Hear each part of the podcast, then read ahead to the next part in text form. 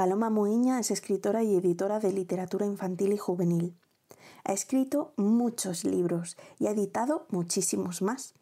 A continuación, Paloma te va a leer su relato Un bicho raro que pertenece al libro 40 cuentos a todo vapor. Un bicho raro. Alba significa blanca y también amanecer.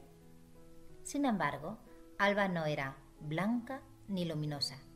Tenía los ojos pequeños y muy negros y dos coletas que siempre llevaba de punta, parecían dos antenas. Hablaba bajito, como en un zumbido. Y en lugar de caminar, se deslizaba. Cuando llegaba a clase, colocaba su patinete plateado cruzado a su espalda y se sentaba. Yo, que la veía desde atrás, tenía la sensación de que hubiera plegado sus alas. Todos pensaban que era rara y la llamaban bicho. Hola, bicho. Hola, contestaba ella. Pero sin problema. Alba volaba a su aire. Hablaba poco y miraba mucho. Tanto miraba que a veces sentías que el bicho eras tú. El día que Alba trajo a clase de naturales un conejo de indias, todos quisimos ir a verlo. Ella pasaba el conejo de mano en mano, con mucho cuidado, y nos explicaba cosas con su voz de rumor y le susurraba al oído secretos pequeños. Cuando me tocó el turno, se me quedó mirando y me dijo, ¿Seguro que quieres cogerlo? Yo dudé.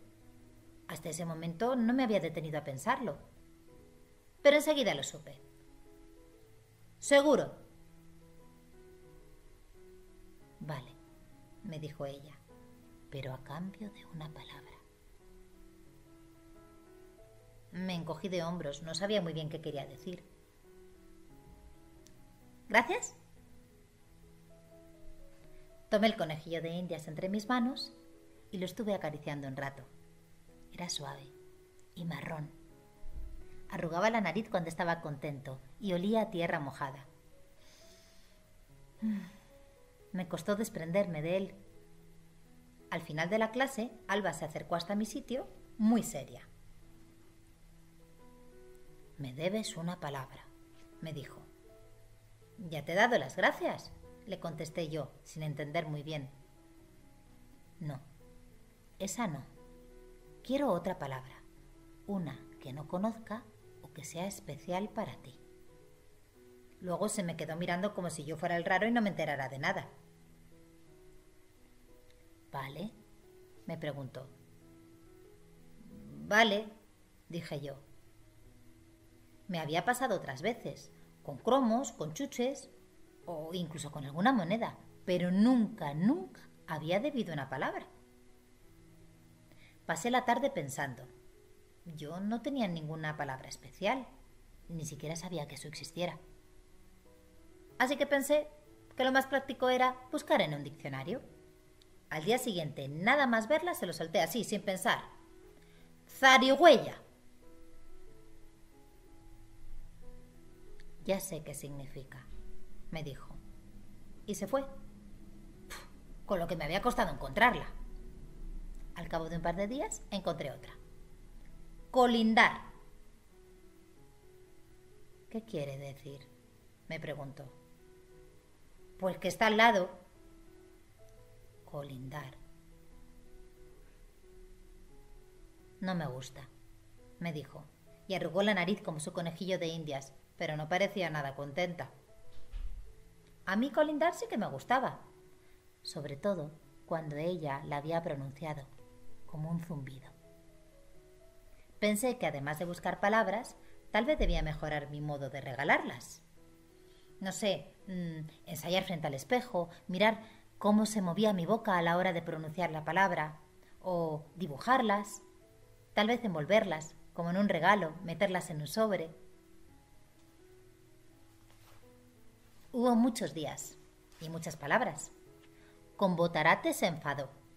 Estoy seguro de que no sabía lo que significaba, pero de alguna manera dedujo que se trataba de un insulto.